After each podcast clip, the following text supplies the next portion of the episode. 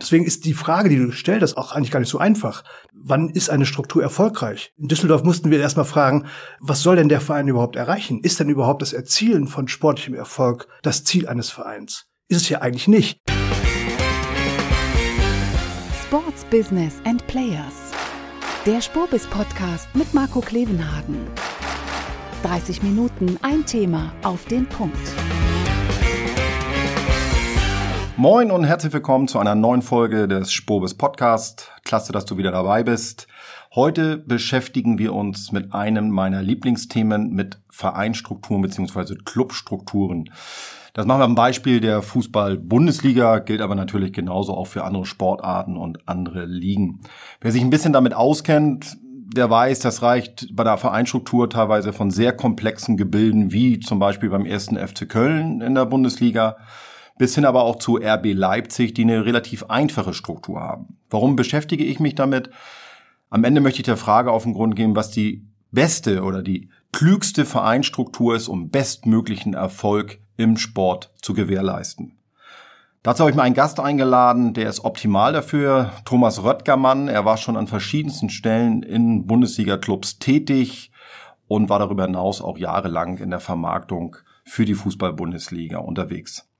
Dazu ist er jetzt unabhängig, denn er war bis vor einem halben Jahr bei der Fortuna in Düsseldorf Vorstandsvorsitzender und hat jetzt sich die Zeit für uns genommen, was mich sehr freut. Mit ihm zusammen möchte ich einmal versuchen, die ideale Vereinstruktur auf dem weißen Blatt Papier zu basteln und Pro und Contra zu beleuchten. Viel Spaß damit. Ja, dann schießen wir los. Herzlich willkommen, Thomas Röttgermann. Thomas, schön, dass du da bist. Sehr gerne. Ich bin immer gerne in Hamburg. Das Warm-up. Wer schon bei uns ein, zwei Mal reingehört hat, der weiß, am Anfang machen wir, dehnen wir uns ein kurz bisschen an und machen uns locker und äh, machen ein kleines Warm-up. Deswegen, Hintergrund hatte ich ja eingangs schon erklärt, Anfang des Jahres, Thomas, ähm, ähm, bist du als Vorstandsvorsitzender bei der Fortuna Düsseldorf ausgeschieden. Hast du dann schon, schon Abstand gewonnen zu der Sache und, und deinen Frieden damit gemacht? Mein Frieden habe ich damit schon lange gemacht, aber Abstand gewinnt man ja nicht so schnell. Ähm, will ich eigentlich auch gar nicht. Also bei allen Clubs, bei denen ich war, bin ich immer noch auf der Informationsebene unterwegs. Ich freue mich aber auch, dass, dass das ein vernünftiges Ende gefunden hat. Ich freue mich noch mehr, dass die Fortuna die Saison auch vernünftig abgeschlossen hat. Ja, genau. Wer ist denn die Saison wahrgenommen noch? Also auch insgesamt jetzt die Bundesliga-Saison? Also irgendwelche Überraschungen für dich dabei? Also an der Spitze nicht, das ist klar. also dass der HSV es geschafft hat, äh, nicht Vierter zu werden, das hat mich überrascht. Ja, das ähm, das ist aber das Einzige. Also das natürlich, dass Hertha in der ersten Liga solche Probleme hat, war auch nicht, äh, war auch nicht äh, abzusehen. Aber ansonsten war ich sehr interessiert und äh, freue mich, dass im Wesentlichen bei den Themen, die mich, äh, die ich spannend finde, gut ausgegangen ist. Guckst du Fußball dann anders, wenn du nicht in offizieller Position unterwegs bist? Kannst du dich dann ein bisschen mehr zurücklehnen und das genießen? Ja, absolut. Ich war beim, beim Spiel ähm, Hertha BSC gegen Union Berlin. Also da war ich äh, wirklich als Zuschauer. Es hat Riesenspaß gemacht, das zu sehen. Ich hatte meine Sympathien zwar, aber es hing nichts von mir, nichts ab vom Ergebnis für mich. Und das ist ganz neu und wenn ich in der Verantwortung bin, das war schon bei Sport 5 so und bei jedem Verein, bei dem ich war, dann schaut man, ob die Banden stehen und dann, wenn es dann, wenn man zurückliegt, dann überlegt man, was bedeutet das jetzt für mich und was bedeutet das für die Woche und das kann einem schon das Fußballspiel verleiden. Und manchmal sage ich ja immer, Fußball könnte so schön sein, wenn es das Spiel nicht gäbe. Aber das ist aber auch falsch. Das genau, das ist auch falsch. Äh, sonst würdest du es ja nicht äh, immer wieder machen und bleibst, bleibst im Fußball auch so lange erhalten. Wir haben heute für uns natürlich auch das Thema.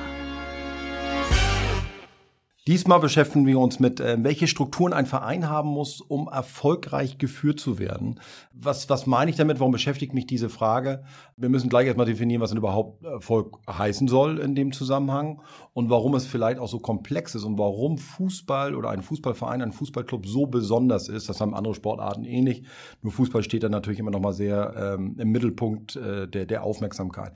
Ich würde gerne, Thomas, dass wir das so ein bisschen strukturieren, das Gespräch, aber dass wir uns vielleicht mal am Anfang, äh, dass wir unsere, unsere Zuhörer mitnehmen, was so eine typische Struktur im, im Fußball ist und dann dürfen wir uns mal auf einem weißen Blatt Papier sozusagen ein Verein, ein Club malen. Immer unter dieser Prämisse, was wäre denn die beste Struktur vermeintlich, um bestmöglichen Erfolg zu haben. Und am Ende machen wir mal einen Abgleich, was davon überhaupt realistisch umsetzbar ist.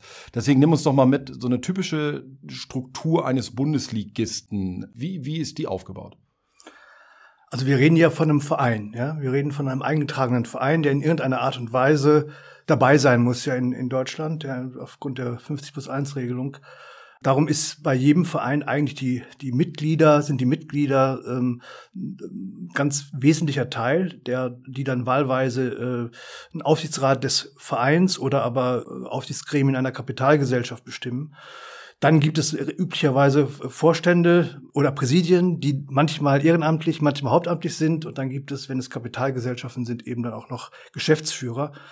Und das ist eigentlich gar nicht das Spannende. Das Spannende ist eigentlich, ist aus meiner Sicht, dass dadurch, dass es sich um Vereine handelt und es sehr emotional ist, weil ein Verein in Deutschland ist, egal ob es Fußball oder was anderes ist, ist immer emotional, gibt es ganz viele Menschen, die, egal ob es jetzt Strukturen gibt oder nicht und ob es Gremien gibt oder nicht und welche Aufgaben diese Gremien haben, versuchen mitzureden. Und das macht es sehr unübersichtlich weil mitreden bedeutet dann eben auch Einfluss nehmen. Ja, Einfluss nehmen auf gewählte Gremien, und diejenigen, die in den gewählten Gremien sind, die möchten dann beim nächsten Mal auch wiedergewählt werden. Und um wiedergewählt zu werden, müsste man bestimmte Meinungen vertreten, damit äh, die Menschen, die einen gewählt haben, dann auch nochmal den Stimmzettel richtig abgeben. Nah, das, an, der, nah an der Politik, würde man meinen. Es ist Politik, ja. Es ist, äh, das ist äh, Handeln mit, mit Meinungen, es ist, äh, es geht um, es geht um Tendenzen, es geht um Interpretation. Das ist eigentlich Politik, die da stattfindet wir wissen ja alle, Fußball ist ja kein Produkt, ja, das, der, Wett, der Wettkampf ist das Produkt und ähm, da kann man ganz viele Meinungen zu haben, ja, und äh, ganz, äh, ganz unterschiedliche Positionierungen auch des Sports haben. Deswegen ist die Frage, die du stellst, auch eigentlich gar nicht so einfach, nämlich äh, wann ist eine Struktur erfolgreich? In Düsseldorf mussten wir erstmal fragen, was soll denn der Verein überhaupt erreichen? Ist denn überhaupt das Erzielen von sportlichem Erfolg das Ziel eines Vereins? Ist es ja eigentlich nicht. Wenn man sich einen äh, Vereinszweck anschaut, da ist Erzielung von sportlichem Erfolg, steht da nirgendwo drin. Und das ist die Pflege von irgendetwas, von, von Leibesübungen, von Geselligkeit und von allem Möglichen. Und das ist in den Vereinen ja zutiefst verankert und wird auch von vielen in der Mitgliedschaft genauso auch vertreten. Was hier übrigens auch großartig ist bei einem Sportverein. Also das sind ja ganz viele Aspekte, die wir alle, insbesondere ja auch im Breitensport, nun wirklich großartig finden. Also jeder, der, der Kinder hat und die zum, zum Sport schicken kann, ist, ist, ist mehr als dankbar, wenn sich da am Dienstag, Mittwochabend jemand hinstellt und das ehrenamtlich übernimmt und ein Training alleine durchführt. Ganz geschweige, was da alles im Hintergrund stattfindet. Und ich finde, genau da ist ja die Schwierigkeit. Du hast das auf der einen Seite und auf der anderen Seite hast du dann Profisport, wo es um unfassbar Geld geht, wo es um gnadenlosen Wettkampf geht. Ich sage das, man nimmt sich gegenseitig Spieler weg, man kämpft um jeden Platz. Immer wird einem Club eine Karotte vorgehalten. Wenn du nur einen Platz weiterkommst, gibt es gleich paar Millionchen mehr. Das unter einem Deckel zu kriegen, ist das schon unglaublich schwer. Ähm, deswegen gliedern ja viele die Kapitalgesellschaft ja nun auch aus. Nicht nur deshalb, also die dann, trotzdem hat der Verein in Deutschland die Mehrheit daran. Das heißt, dieses Konstrukt ist eigentlich egal. Man tut es aus steuerrechtlichen Gründen, aber es nimmt nichts von dem, was du gerade gesagt hast, nämlich die Einflussnahme, oder? Überhaupt nicht. Das, das bleibt so. Und es ist eigentlich auch, also das ist eben so nicht so ganz einfach. Es ist ein Alleinstellungsmerkmal. Es gibt ja nur in Deutschland eigentlich Vereine dieser Art. Im, im restlichen Europa gibt es eigentlich Kapitalgesellschaften. Und dieses, dieser, dieser Einbezug von Mitgliedern, also diese Form von, von, von Teilhabe am Verein durch die Mitglieder ist was ganz Besonderes. Äh, und äh, der Grund, warum diese Mitglieder Teilhaber des Vereins sind, ist immer emotional.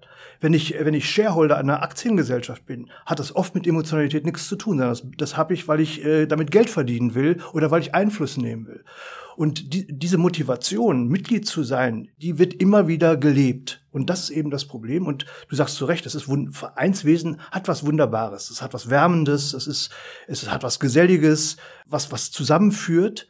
Die Frage, die man sich aber stellen muss, ist das das richtige Konzept für Spitzensport. Jetzt könnte man auch sagen, ja, warum eigentlich nicht? Der einzige Grund, warum das problematisch sein könnte, ist, dass man im Wettbewerb steht mit anderen Ländern, in denen andere Prämissen gelten, wo das Vereinswesen per se langsamer ist, wo es, äh, wo es emotionaler ist, wo es auch mehr streitet um den richtigen Weg, als es in Ländern stattfindet, wo es einfach Kapitalgesellschaften sind, wo es gar, kein, gar keine Diskussion über einen Zweck der, der Aktivität gibt. Lass uns mal einmal in die Praxis gucken. Wenn man sagt, ja, die Mitglieder können, können mitreden, vertreten in der, in der Regel über Gremien. Ich habe uns nochmal ein zugegebenermaßen extremes Beispiel mitgebracht aus der Bundesliga vom ersten FC Köln. Nicht, weil es jetzt extrem schlecht ist, äh, der erste FC Köln, großartiger Club, gar keine Frage, großartige Fans.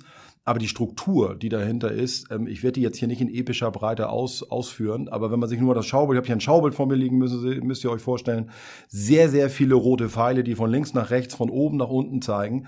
Im Verein gibt es einen Mitgliedsrat, der kontrolliert den Vorstand, der Vorstand muss einen Beirat bestellen, dann hat die Mitgliederversammlung noch eine Wahlkommission dazu genommen die alle kommen irgendwie zusammen zu einem gemeinsamen Ausschuss und die alle versuchen irgendwie die Kapitalgesellschaften zu kontrollieren ich glaube, da sprechen, wenn, wenn da ein Transfer gemacht wird beim ersten FC Köln, ich, ich glaube, da sprechen 15 Leute mit, ob das gemacht werden soll oder nicht. Kann das sein? Kannst du unter solchen Umständen überhaupt noch agieren?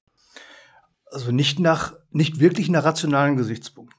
Man muss aber auch da, man kann sich da jetzt lustig drüber machen, dass es so diese verschiedenen Gremien gibt. Das ist das Ergebnis des in einem Verein notwendigen Interessenausgleichs.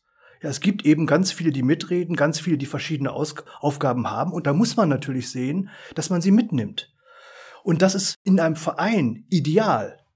Wenn man aber zu viele mitnehmen muss bei Entscheidungen, die sehr spitz sind, ja, wo man auch schnell sein muss, wo man auch manchmal unpopuläre Entscheidungen treffen muss, da ist eine Mitnahme von zu vielen Interessengruppen, die gar nicht im Thema sind, eben ganz besonders schwierig. Und die und, auch geheim bleiben sollen ganz oft. Also Transferwesen lebt ja auch davon. Die Medien sind ja nochmal ein Einflussfaktor, die alles natürlich nach, nach draußen transportieren möchten am liebsten. Das ist ihr, deren Job wiederum. Davon lebt die Liga ja auch gut. Aber da ist ja jede Person im Raum einer zu viel, wenn es um so einen Transfer geht, oder? Das ist, das ist sicherlich auch ein Problem, dass dann die Geheimhaltung oder das, die Vertraulichkeit immer ein Problem ist. Aber aus meiner Sicht ist es nicht das Entscheidende. Das Entscheidende ist, dass wenn man Interessenausgleich durchführt, muss man immer Kompromisse machen. Mitnehmen heißt ja nicht, die anderen von dem eigenen Weg überzeugen, sondern gegebenenfalls auch Zugeständnisse machen, dass äh, die Zeitschiene verändern, äh, Inhalte verändern und die Gefahr, dass dann aus, aus, aus Kompromissen kleine gemeinsame Nenner werden, die ist eben sehr groß. Und äh, wenn man dann keine Gremien hat, die eine, eine ganz klar identische Zielsetzung haben, Aufsichtsrat zu Vorstand, im Idealfall auch die Mitgliederversammlung oder Beiräte, ähm, dann wird es eben schwierig. Ja, dann wird, dann, dann ist man in einer in einer ständigen Auseinandersetzung. Du hast vorhin das Beispiel der Politik genannt, ja, als ob du eine, eine, eine Minderheitsregierung führst, ja, und immer mit der Opposition oder mit mit Gruppen, die eigentlich gar nicht mitmachen wollen, die aber dazu bringen, zu bringen mitzumachen. Das ist dann die die Aufgabe. Und da muss man manchmal Kröten schlucken. Und da bin ich jetzt auch wieder, versuche ich auch wieder objektiv zu sein. Das ist nicht immer schlimm. Aber wenn man dann das Tempo verliert, gegenüber denen, die das nicht machen müssen, dann ist man in so einem Rattenrennen, in dem man sich im Fußball nun mal befindet, nicht nur im Fußball, aber jetzt mhm. gerade mal im mhm. Fußball, ist man immer in der Hinterhand. Und darum ist es schon auch eine, eine, eine absolut richtige Diskussion in Deutschland, ist eigentlich die Organisation als eingetragener Verein wirklich zeitgemäß. Und ich glaube, das Wichtigste, was man, was man machen muss, ist, diese Diskussion zu entemotionalisieren. Weil da geht es immer darum, will ich Kapitalismus oder will ich Vereinswesen? Das ist gar nicht die Frage. Der Kapitalismus ist ja schon gegeben im Profifußball. Ist gegeben, aber durch, durch das Vereinswesen natürlich ein Stück weit sozusagen ähm, reglementiert. Das, ich glaube schon, dass man das sagen kann. Aber die, die Entscheidung ist sicherlich, ist diese wichtige emotionale Bindung an den eigenen Verein, an die eigene Mannschaft, ist die so eng gebunden an Teilhabe? Muss ich jemandem, der dabei sein will, wirklich einen Teil des Vereins sozusagen als Eigentum oder als äh, Gegenstand, bei dem man mitreden kann, übergeben? Ist das notwendig, um nicht sozusagen die Bindung zu den, zu den Menschen zu verlieren? Das muss man ernsthaft diskutieren, weil ich glaube, niemand wird von der Hand weisen, dass tendenziell die anderen Länder in Europa, die andere Schwerpunkte haben, die sich anders organisiert haben, ähm, dem deutschen Fußball äh, eigentlich immer weiter weglaufen. Ja, es gibt immer Ausnahmen. Bayern München ist immer eine Ausnahme. Es gibt auch andere, die dann, die dann auch durch, durch eine starke Organisation oder durch starke Persönlichkeiten, die das dann prägen, auch Nachteile auffangen. Aber die strukturellen Nachteile bleiben trotzdem. Genau, um, um die strukturellen Nachteile, ähm, wenn man es mal hochfährt. Es ist ja auch da kein Zufall, umso größer ein Verein, desto mehr Mitglieder im Hintergrund. Vielleicht auch die Stadtgröße oftmals, dadurch wiederum mehr Medien wird immer Faktor gleich mal 10. Wenn man, wenn man das zu, wenn man das zugrunde legt, ist das ist ja nicht übel der, der, der Anzahl der Mitglieder. Darauf will ich jetzt nicht hinaus. Oh Gott, das, das ist ja ein Geschenk. Wir machen hier das Stadion voll, ist alles gut. Aber umso mehr Mitglieder, desto mehr Gremien, desto mehr Einflussnahme und desto schwerer ist das Geschäft zu steuern. Und deswegen ist es eben kein Zufall, dass viele große, die sogenannten Traditionsclubs, auch dann um, mit sportlichem Erfolg ihre Probleme haben. Ist das, ist das eine faire Kausalität? Ich weiß nicht, ob es mit der Anzahl der Mitglieder zu tun hat oder damit, dass es einfach, dass ein Verein in einer Stadt einfach einen außergewöhnlichen gesellschaftlichen Stellenwert hat. Wenn, wenn es spannend ist, mitzureden, dabei zu sein, Einfluss zu haben, mitzuentscheiden, dann macht man das geltend. Das kann in einem Verein sein, der nur 3000 Mitglieder hat, genauso wie in einem Verein, der 120.000 Mitglieder hat. Natürlich ist dann so die, die, die Basis größer, das ist keine Frage, aber diese, diese, diese Tendenz, mitreden zu wollen und mitentscheiden zu wollen und dann und sozusagen alle äh, Optionen des Vereinsrechts dabei zu nutzen, diese Tendenz besteht bei jedem Verein. Das, ich glaube, das, das wird niemand ernsthaft bestreiten. Du hast vorhin ganz am Anfang von einen sehr interessanten Punkt hochgeworfen, nämlich die Frage, wir haben ja gesagt, welche Struktur braucht es, um erfolgreich zu sein? Und du hast zu Recht hochgeworfen, was meint denn überhaupt erfolgreich unter dem Dach eines Vereines? Wenn wir jetzt über Fußball-Bundesliga-Clubs reden, würde man meinen wollen, man möchte den maximal sportlichen Erfolg, der eigentlich möglich ist, unter den Rahmenbedingungen, die man sich vielleicht auch selber geben mag. Was beeinflusst Miss oder, oder ja, Erfolg und Misserfolg von einem Club maßgeblich? Ist es das, das Transferwesen? Ist es der Umsatz, den einem zur Verfügung steht? Wenn man sagt, sportlicher Erfolg ist alles im, im Profifußball. Was beeinflusst dann am meisten Erfolg und Misserfolg? Das ist der Umsatz. Das ist keine Frage. Wenn ein Verein äh, gut arbeitet, dann, dann schafft der Umsatz die Möglichkeiten, Wirtschaftskraft in sportliche Kraft umzusetzen und dann damit äh, sozusagen Erfolg auch zu organisieren. Das ist sicherlich keine Frage. Das kann man auch relativ leicht machen, ja, wenn man sich, wenn man sich ähm, anschaut, äh, wie die Umsätze in der, in der ersten Liga anschauen, wie, welche, welche Umsätze Absteiger haben, welche Umsätze Vereine haben, die äh, am internationalen Wettbewerb teilnehmen, dann kann man das ganz klar clustern. Ja, man kann sagen, man braucht einen kritischen Umsatz von 120, 130 Millionen Euro, um um die Plätze 12, 13 der Bundesliga statistisch gesehen wohlgemerkt mitzuspielen. Es gibt immer Ausreißer, man kann mit viel weniger die Liga halten, man kann mit viel mehr die, die Liga auch verlassen, das ist keine Frage.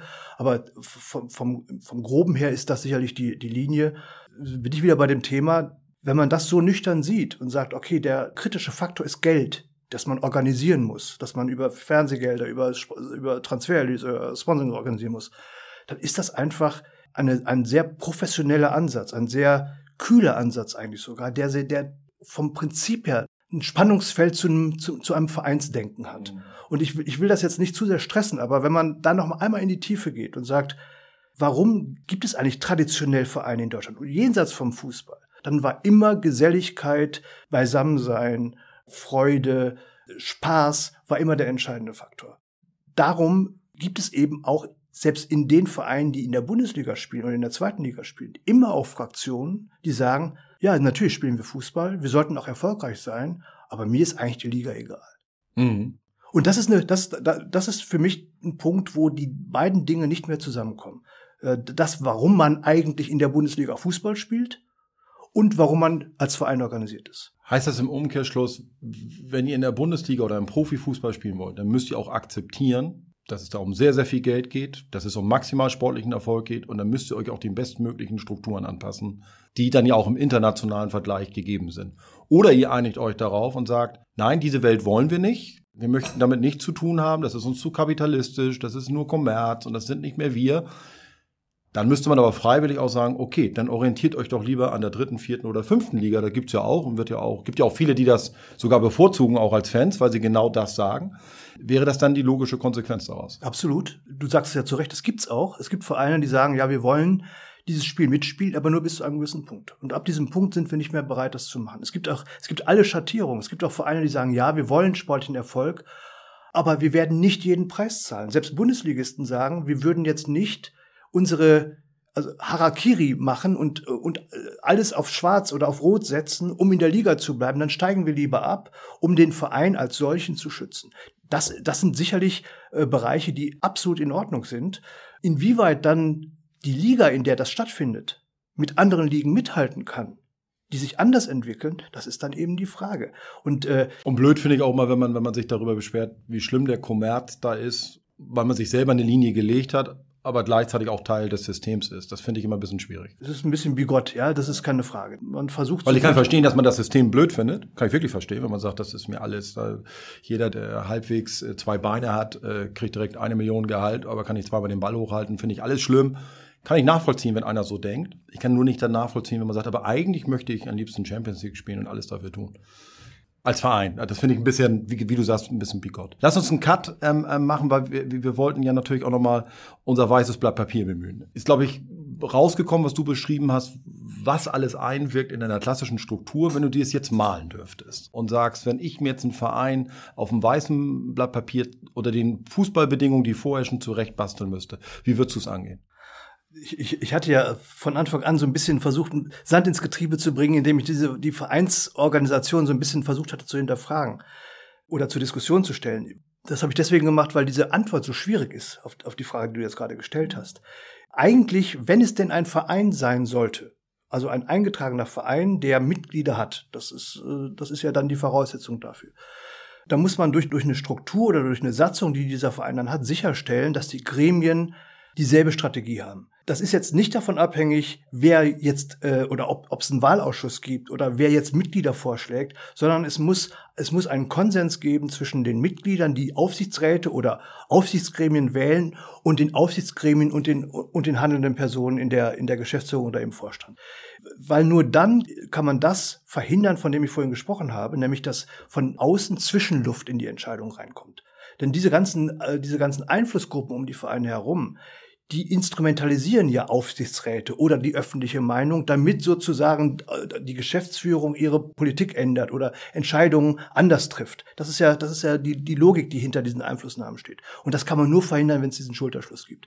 Das ist allerdings auch. Dazu muss man wissen, Entschuldigung, dass ich nochmal reingehe, Thomas, aber dazu muss man ja auch wissen, wie solche Aufsichtsräte oder, oder Mitgliedsvertreter gewählt werden. Also in dem Sinne brauchen die ja keine besondere Voraussetzung, sondern sie stellen sich zur Wahl und wenn man überzeugend genug auftritt, ist jetzt auch egal, welchen Hintergrund ich habe, ob ich Ahnung von Vereinsführung habe oder vom Profifußball oder anderem mehr oder kaufmännischen Dingen, ist ja nicht unbedingt ausschlaggebend. Also es gibt ja sehr viele Vertreter in unterschiedlichen Positionen in Vereinen, wo man sich fragt, was qualifiziert diesen Menschen jetzt eigentlich?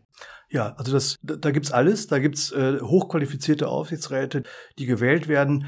Häufig ist es so, dass diejenigen, die die Besten wären, aber gar keine Lust haben, sich dem Votum der Mitglieder zu stellen. Weil das gibt, ist auch nicht besonders schön, dann nicht gewählt zu werden und dann äh, irgendwie dem Umfeld zu erklären, warum man äh, kandidiert hat, aber nicht gewählt worden ist. Mhm.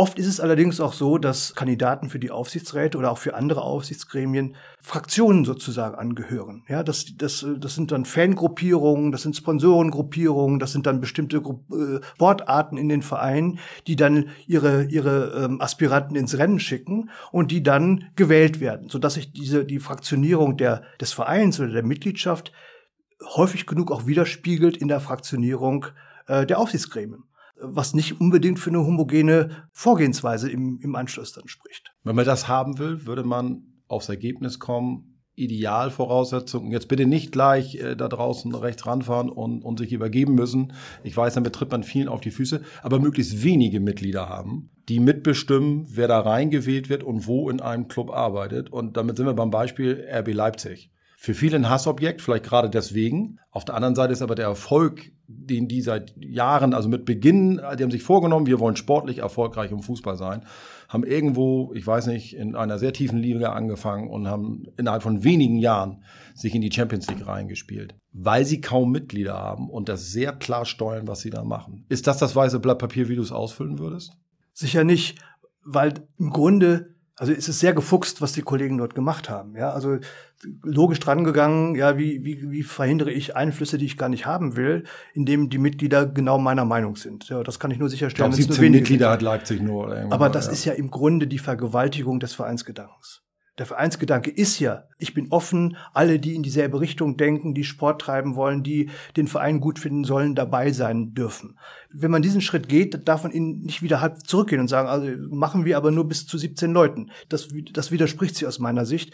Ich weiß aber auch keine andere Lösung. Wenn man, solange es, solange es einen, einen Verein geben muss und wie, wie gesagt Mitglieder zum Verein gehören, dann äh, schafft es ent entweder die Mitglieder, egal wie viele es sind, auf eine Linie zu kriegen, ja, also äh, die Strategie eines Vereins mitzutragen, dann ist es egal, ob 17 Mitglieder sind oder ob es 17.000 sind. Oder es gelingt mir nicht, die auf eine Linie zu bekommen. Und es gibt unterschiedliche Strömungen, wie ich vorhin gesagt habe. Die einen wollen gar keinen sportlichen Erfolg, äh, die anderen wollen unbedingten sportlichen Erfolg. Dann habe ich halt eine, eine Heterogenität, die dazu führt, dass, dass dieser Verein schwierig zu führen ist. Dass er am Ende von, von den von Vorständen oder, oder Geschäftsführern stringent gar nicht in eine Richtung geführt werden kann. Und wenn es dann doch gelegentlich gelingt, dann ist das, und was ist, das ist vielleicht fast ein Tick undemokratisch, geschieht das, weil diejenigen, die dann die Macher sind, sehr starke Persönlichkeiten sind und eigentlich die Gremien majorisieren können. Das, wenn FC Bayern München könnte dafür ein Beispiel, Beispiel sein. Als ne? Beispiel. Das war, wenn man weiß, wie Uli Hoeneß auch in, in Mitgliederversammlungen äh, äh, auch gesprochen hat, wie er, wie er auch, wie er die Mitglieder angesprochen hat, dann waren, war die Rollenverteilung klar. Ja, also wer, wer, wer ist Koch und wer ist Kellner, ja. Und äh, der Koch war Uli Hoeneß und die Kellner waren die Mitglieder. Ist FC Bayern das nicht nur wegen dem sportlichen Erfolg und, und auch dem wirtschaftlichen Erfolg in der FC Bayern. Ist das das Paradebeispiel in Deutschland, wie man diese beiden Welten zusammenbringt?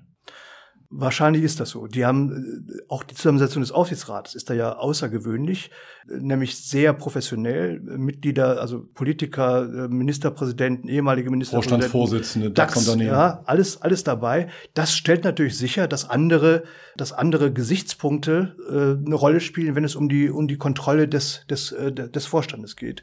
Aber die muss man als Verein erstmal in die, in die Aufsichtsgremien reinbekommen. Da müssen Mitglieder. Der FC Bayern hat das gemacht durch seine Sponsoren. Also, nee, Entschuldigung, durch seine Investoren. Er hat, er hat mit Allianz und Adidas und, und Audi ähm, Investoren aufgenommen, ähm, die Anteile gekauft haben und gleichzeitig haben die dann auch einen Sitz bekommen im Aufsichtsrat. Das haben ja andere auch so gemacht, nur waren das vielleicht die falschen Investoren.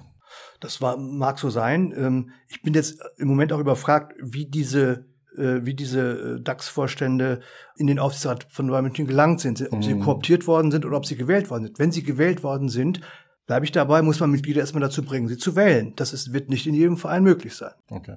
Wir kommen dann mal zum letzten Punkt. Das weiße Blatt Papier haben wir jetzt nicht komplett ausgemalt. Du hast aber deutlich gemacht, wie schwer das ist, ähm, ähm sich das zurecht zu zimmern. Und wir haben mit Leipzig vielleicht ein etwas, das muss man nicht mögen, aber Erfolg zumindest spricht für sie, dass es so vielleicht leichter ist, Erfolg herbeizurufen, äh, zu steuern. Wenn du jetzt die Welten zusammennimmst und sagst, okay, was kann man denn machen an bestehenden Strukturen, um sie zu optimieren, um beide Welten zusammenbringen? Wo, wo setzt du an? Bei der Größe eines Aufsichtsrats oder dass du bestimmst, du hast es angedeutet, wer da überhaupt rein darf, was muss ich wählen, was muss ich nicht wählen? Wo siehst du Ansatzpunkte? Um nicht zu sagen, sogar vielleicht Tipps, wo man sagt, da würde ich eigentlich immer ansetzen, wenn man das versucht, den Erfolg noch besser steuern zu können. Also ich bleibe mal dabei, dass es ein Zielkonflikt bleibt. Wenn es Mitglieder entscheiden und ich auf diesem berühmten weißen Blatt Papier sozusagen dann auch akzeptiere, dass Mitglieder ihre Rolle spielen, dann habe ich keinen Einfluss. Dann entscheiden sie, dann kann ich überzeugen, dann kann ich mitnehmen, dann kann ich vorbereiten und kann versuchen, Beiträge zur Meinungsbildung auszulösen. Das, das wird so sein. Wenn ich das ein bisschen steuern wollen würde, dann müsste man es in der Tat so machen, wie es auch etliche Vereine machen, dass sie Auswahlprozedere vor die Wahl des Aufsichtsrates stellen. Dass Gremien Aufsichtsräte vorschlagen müssen, dass diese äh, Kandidaten zunächst mal auch überprüft werden aufgrund von bestimmten Kriterien, bevor sie überhaupt sich zur Wahl stellen dürfen. Weil wenn dann nur wirklich geeignete Kandidaten zur Wahl zugelassen werden, dann reduziere ich natürlich die Gefahr von von komischen äh, von komischen Ideen, wie wie wie diese Rollen aus Sicht der Aufsichtsräte ausgefüllt werden sollen. Oftmals ist es ja so, der Präsident des E.V. des Vereins wird automatisch Aufsichtsratsvorsitzender. Das ist ein durchaus gängiges Modell. Daran wird zu festhalten. Ist das okay? Weil der Präsident auch wiederum von den Mitgliedern natürlich gewählt wird und, und das ist wiederum sehr basisdemokratischer Prozess. Damit habe ich nicht den besten Aufsichtsratsvorsitzenden unbedingt in meinem wichtigsten Gremium. Wenn das dann der Aufsichtsrat einer Kapitalgesellschaft ist, macht es schon deswegen Sinn, weil die Mitglieder der logischerweise der größte Shareholder sind. Also weil sie den, mhm. weil sie 50 plus 1 Anteile äh, an der Kapitalgesellschaft haben. Dann ist es eigentlich nur logisch, dass der Chef des EV als größter Anteilseigner dann auch äh, dann auch den Vorsitz führt. Ob das immer eine glückliche Entscheidung ist, hängt davon ab. Sagen, logisch ist es, aber ich, es bringt mich nicht unbedingt zu den die, die beste Person dort zu haben. Aber wenn man sich, wenn man sich das jetzt mal, wenn man das jetzt mal überträgt auf die, auf die Wirtschaftswelt, dann ist es auch so, dass der größte Shareholder üblicherweise in den, in den Gremien dann auch, was die Positionen betrifft, entsprechend vertreten ist. Da könnte man dann hinterfragen, wie wird man denn Vereinsvorsitzender? Ja, wir hatten ja gerade darüber gesprochen, wie, wie wird ein Aufsichtsrat zusammengesetzt? Vielleicht muss man auch dieselben Überlegungen, äh, was, was äh, Kriterien betrifft, vor einer Wahl bei der Wahl eines, eines Vereinsvorsitzenden äh, mal überlegen. Ja, also dass nicht jeder wirklich Vorsitzender werden kann, sondern man bestimmte Voraussetzungen erfüllen muss damit, äh, damit man dann wählbar ist in einer solchen Funktion. Wie groß sollte der Aufsichtsrat maximal sein? Ich weiß noch beim HSV, ich glaube, waren sie mal elf oder so zwischendurch. Und dann haben sie erkannt, dass das vielleicht ein paar zu viele sind, sind, glaube ich, runtergegangen. Ich habe die Zahl nicht genau im Kopf, auf fünf oder sieben. Und ich weiß noch den schönen Spruch damals von dem, von dem äh, Chefredakteur der Sportbild bei uns auf der Spobesbühne, der gesagt, die besten Quellen haben uns verlassen. Ich glaube, es, war, ich glaube, es wurde wirklich alles, was dort besprochen worden ist, äh, live direkt nach draußen getragen, was nur ein Beispiel dafür ist, wie schwer es ist, denn wichtige Entscheidungen auch natürlich außerhalb der Öffentlichkeit zu erhalten. Also wie groß sollte so ein Aufsichtsrat sein? Ich glaube, dass fünf, fünf Personen, sieben Personen sicherlich äh, das Maximal eigentlich sein sollte. Viele Vereine haben es anders, ja, also äh, auch Fortuna Düsseldorf hat einen sehr viel größeren Aufsichtsrat. Ähm, das hat immer auch noch damit zu tun, dass, äh, dass man immer noch glaubt, dass da bestimmte Inhalte vertreten sein müssen oder Gruppierungen vertreten sein müssen. Dann wird er immer automatisch groß. Und wenn man eigentlich sagt, der Aufsichtsrat soll nicht den Verein abbilden, sondern soll einfach nur ein funktionierendes Aufsichtsgremium für einen Vorstand einer Geschäftsführung sein, dann muss man andere Kriterien anlegen, in der Tat. Wie viele Gremien sollte es maximal geben? Wir hatten von den ersten FC Köln, also da gibt es, glaube ich, noch den Waisenrat und den Altenrat und den, ich weiß nicht was, Rat. Also da gibt es, wie gesagt, sehr, wenn man von Vereinsbrille aussieht, irgendwie auch cool, ist ja toll, dass dann so viele Menschen sozusagen sich um den Verein auch mit kümmern wollen, also ohne jeden Zynismus, ist es ja wirklich. Nur wenn die natürlich alle Einfluss nehmen, wie viel, wie viel sollte es maximal geben? Also es muss ja mindestens drei geben, ja. Also die Mitgliedschaft ist ein Gremium, dann gibt es ein Aufsichtsgremium und es gibt ein äh, Geschäftsführungs- oder Vorstandsgremium. Also diese drei wären ideal. Wenn ich jetzt vorhin gesagt habe, man müsste vielleicht noch Kriterien anwenden, wann Aufsichtsräte gewählt werden dürften, muss das natürlich auch ein eigenes Gremium sein. Ob das jetzt Wahlausschuss oder anders heißt, sei dahingestellt, aber das müsste es normalerweise dann eben auch geben, wenn man das für den richtigen Weg halten würde. Es geht in die letzte Runde. Thomas, ich weiß, wir könnten noch lange darüber fachsimpeln und diskutieren, weil es auch wirklich spannend ist und eben unglaublichen Einfluss auf den Erfolg eines Clubs nimmt. Wie, wie wir in der ersten und zweiten Liga wirklich anschaulicher äh, jede Saison sehen können. Ähm, aber kurz und knapp am, am, am Ende, was glaubst du, was setzt sich durch? Wir können ja hier viel jetzt theorisieren und so müsste man es machen. Das ist ja, weiß Gott, für Fachleute auch nicht alles neu, was wir hier besprechen. Ähm, für viele andere vielleicht schon, die nicht so ganz nah dran sind. Was glaubst du, welche Systeme sich durchsetzen am Ende? Ist es eher die Leipzigs dieser Welt oder, oder du hast von ein paar Mal angedeutet, wenn sich's nicht ändert, dann ist auch die Alternative dazu, dass sich die Fußball-Bundesliga vielleicht eher nach unten orientieren muss im Ligenvergleich im europäischen und nicht bisher wie jetzt mit Italien, Spanien, es recht nicht England sich auf Augenhöhe wähnt. Mit England tun wir das nicht, aber mit den anderen schon. Da muss man sich vielleicht Richtung Österreich, Portugal oder ähnliches orientieren. Ähm, was glaubst du, was setzt sich durch? Also zunächst mal glaube ich, dass Vorgaben, auch wenn es ein bisschen paradox jetzt klingt, ja, da gar keinen Sinn machen. Ich glaube, diejenigen, die als Vereine mit einer starken Beteiligung von Mitgliedern agieren wollen, sollen das gerne so tun. Ich weiß nur nicht, ob man das zur Regel machen muss. Ob es eine Regel geben muss, dass es alle so tun müssen. Oder ob man nicht sagen kann, der eine macht es als Kapitalgesellschaft, weil er, weil er glaubt, das sei, äh, das sei besser für ihn oder er könne sich besser so organisieren oder könne auch nur erfolgreicher sein. Und andere machen als, als, als, als, äh, als Verein. Und diejenigen, die dann den wirklichen sportlichen Erfolg als, als Hauptziel haben, die werden irgendwann sowieso den Weg gehen müssen, ist zumindest meine Einschätzung, eine Kapitalgesellschaft auszugründen oder als Kapitalgesellschaft am Spielbetrieb teilzunehmen.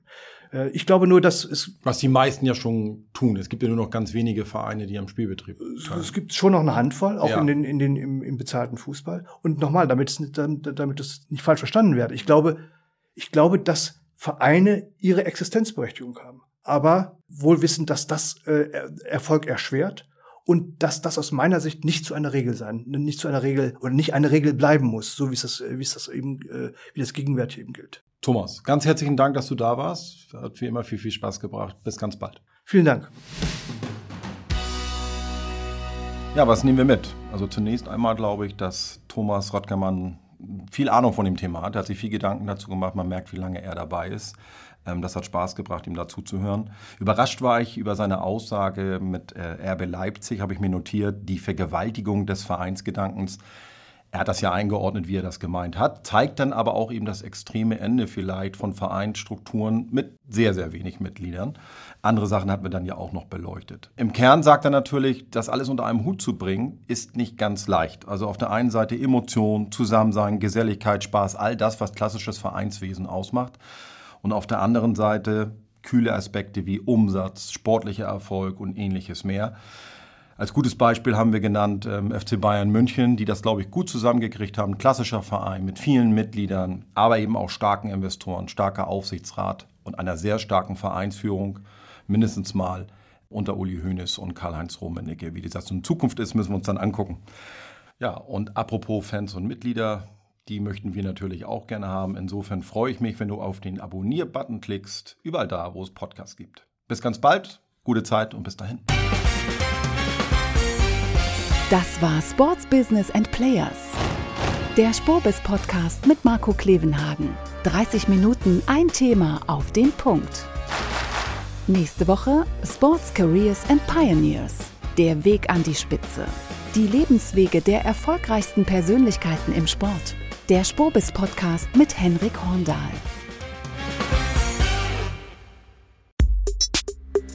Der Spobis Podcast ist eine Produktion von Maniac Studios.